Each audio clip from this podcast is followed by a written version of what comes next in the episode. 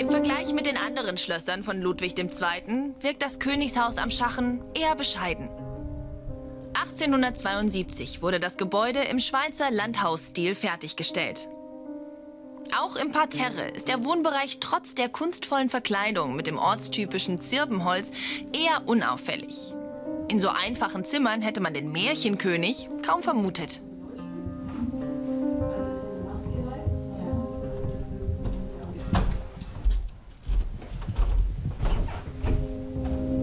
Das Obergeschoss offenbart seinen Schöpfer.